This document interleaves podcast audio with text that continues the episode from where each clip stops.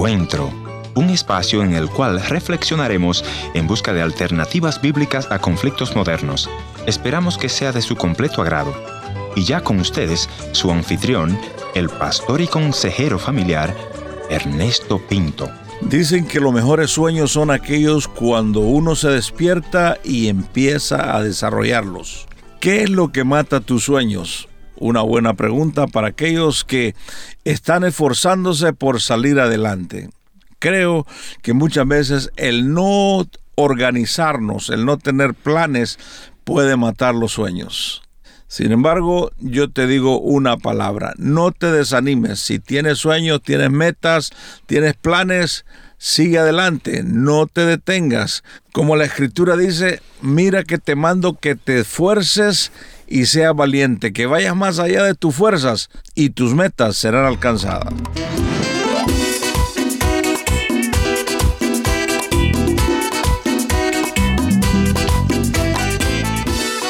Historias que cambian el corazón. Bienvenido al encuentro de hoy. Yo soy tu amigo Ernesto Pinto. En la audición de hoy vamos a escuchar la historia de nuestro buen amigo Heriberto. Bienvenido Heriberto a esta audición de encuentro Cuéntanos, tú me decías fuera del aire que tenías muchos sueños y que muchas veces la pobreza y las limitaciones te llevaron a pensar de que no ibas a cumplir esos sueños. ¿Dónde crece Heriberto? Cuéntanos un poco.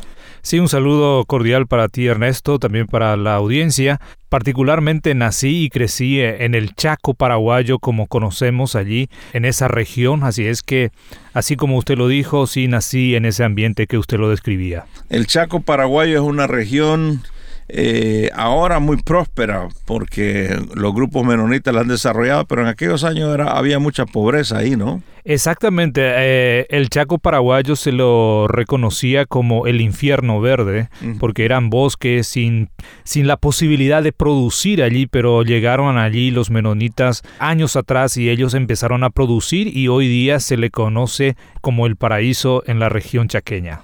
En tu caso, ¿cuál era la diferencia de, esa prosperidad que hay ahora? En mi caso particular, bueno, nací en, en, un hogar donde se trabajaba también en la agricultura, se producía mucho, pero se producía, como decíamos nosotros, trabajar para comer. Y hasta ahí llegaba, pero para pensar en el futuro y proyectar y, ganar más de lo que es el pan de cada día no era tanto. Ubicate un poco a los 10 años, ¿cuáles eran los sueños que tenía Heriberto? A mí siempre me ha gustado la radio, me ha apasionado y, y, he escuchado muchas radios desde niños.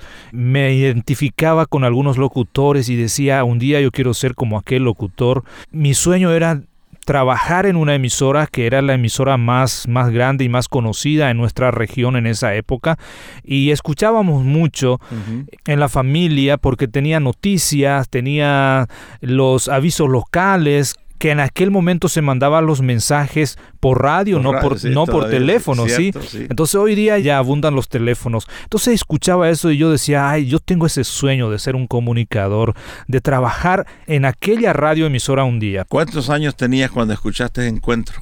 exactamente no recuerdo, pero ya en la adolescencia y juventud empecé a escuchar Encuentro y esas historias me, me llegaban y me, me apasionaban porque aunque no nací en un hogar cristiano, la radio cristiana no se escuchaba mucho, pero las noticias en esa radio cristiana se escuchaba y en medio de eso, bueno, también sintonizaba Encuentro y yo decía, pero esto, el programa Encuentro, lo que se cuenta allí son reales o son ficticias, porque eh, no sabía realmente cómo era. Ahora que estás trabajando acá con Encuentro, ¿qué te parece? ¿Que son reales o ficticias? Cuando llegué aquí escuché y yo digo, bueno, ahora me toca hacer las entrevistas y puedo decir, no, estas esta no son ficticias, estas son reales, historias reales que nació en el corazón de la gente y que llega para aquel corazón también que escucha. Como una pradera que florece, dibujas con tu amor la historia para yo decir que puedo.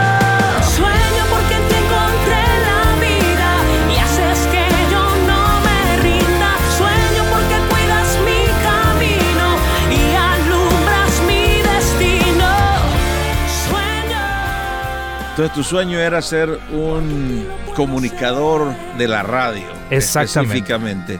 ¿Y qué te impedía que alcanzar ese sueño?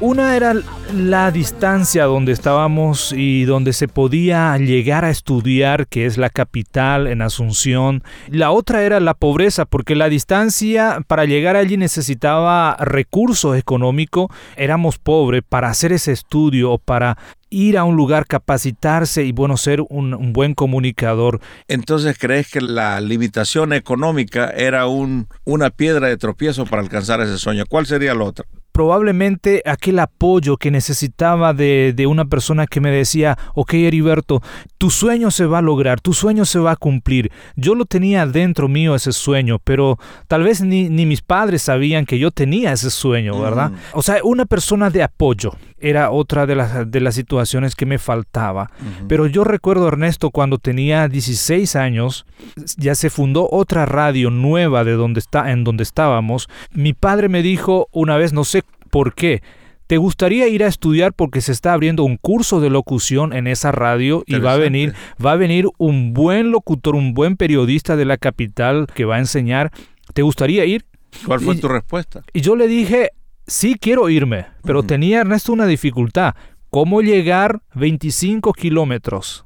Yo tenía apenas una bicicleta, que esa bicicleta, Ernesto, yo ataba la, las cubiertas con goma porque las cubiertas de la bicicleta tiene alambre. Era una, es, una, bicicleta en mal estado. Eh, exactamente, entonces yo le dije a mi padre, ¿cómo, cómo voy a ir si no tengo una, un buen eh, vehículo para ir? Es interesante que habías tenido este sueño toda la vida y aún una voz que te decía en tu interior, lo vas a lograr el sueño, pero ahora que se te presenta la oportunidad, empiezan los, los tropiezos mentales, ¿no? Empezás a ser tu enemigo para alcanzar ese sueño.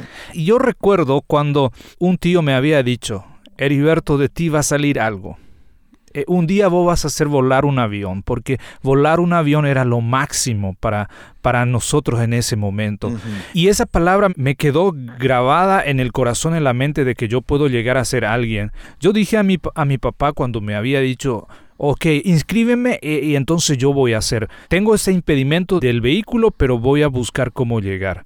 Es muy interesante que primero hablaste que tenías un sueño, tu voz interior te decía, lo vas a lograr, pero cuando viene la oportunidad hay algunas dudas en tu mente, en tu corazón, y la siguiente etapa es que buscas cómo solucionar los problemas. Así es. ¿Cómo se enfrentan las dudas, las luchas, cuando uno está a punto de alcanzar un sueño?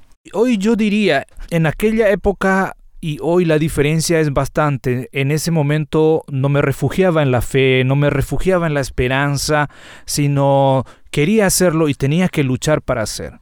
Y una de las cosas, aunque no tenés esa fe puesta en el Señor, yo diría, debes dar un paso. Uh -huh. Debe dar un paso hacia el frente. Muchas veces ese miedo nos imposibilita de poder dar un paso para el frente. Uh -huh. Y allí es donde nosotros estamos dando, no esperar que los otros solamente nos dan, sino nosotros dar un paso. ¿Qué puedo hacer? ¿Hacia dónde voy? Y eso fue lo que yo hice.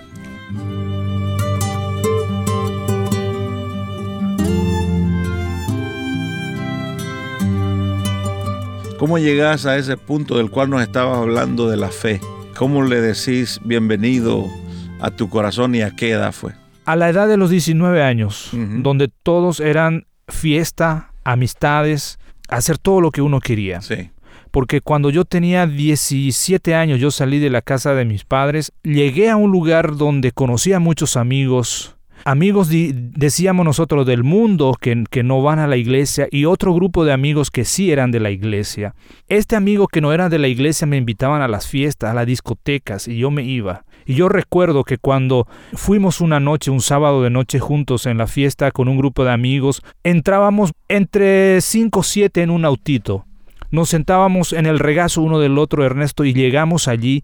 Todos estos amigos se peleaban entre sí, ellos mismos. Uh -huh. La otra cosa donde yo vi que Dios eh, me estaba llamando, porque yo iba a la iglesia a est con estos amigos. Sí. O sea, que un sábado ibas a la discoteca, el otro sábado ibas a la iglesia. Exactamente, al grupo de jóvenes.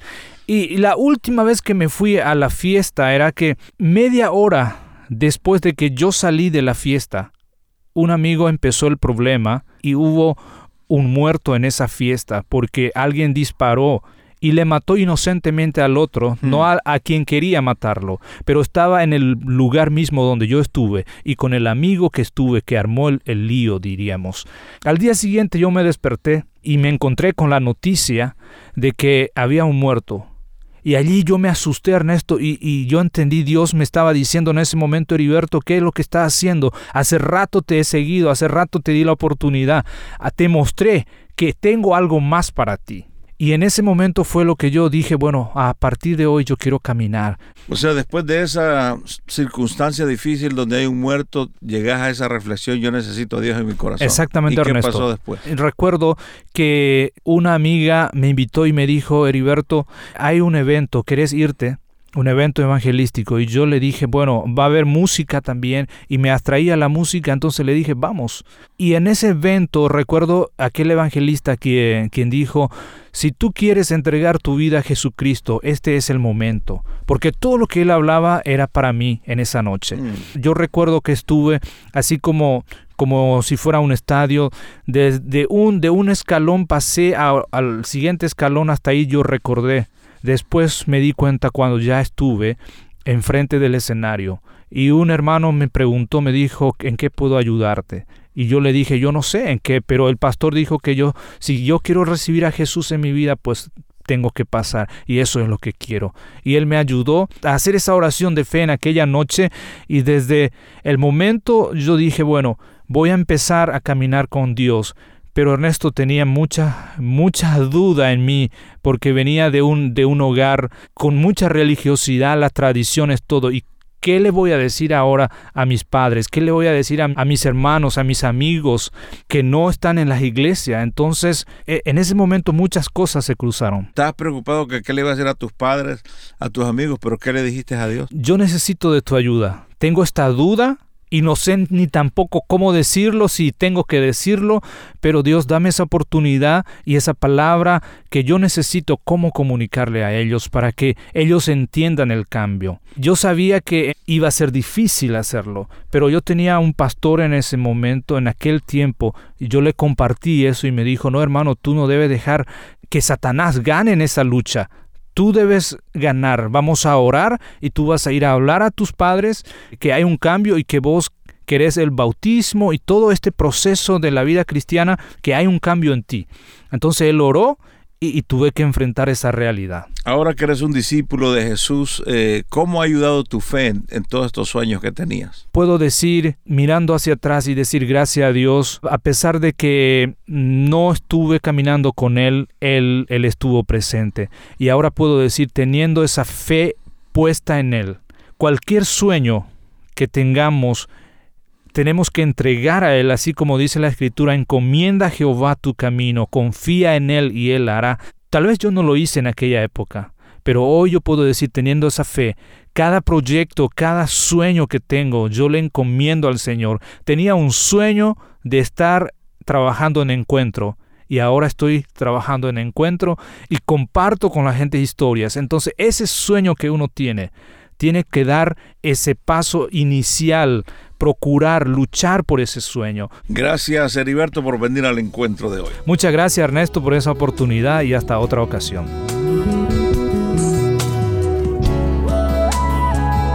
Gracias por haber estado en la sintonía de este tu programa Encuentro. Y te voy a agradecer que me visites en el www.encuentro.ca o también puedes dejarme una nota de voz en el WhatsApp 1-204-202-1525 1-204-202-1525 una nota de voz o tal vez una nota escrita. La otra opción es info arroba encuentro ca. Gracias por sintonizarnos a través de esta radioemisora. Yo soy tu amigo Ernesto Pinto y al despedirme quiero recordarte que Dios te ama y yo también.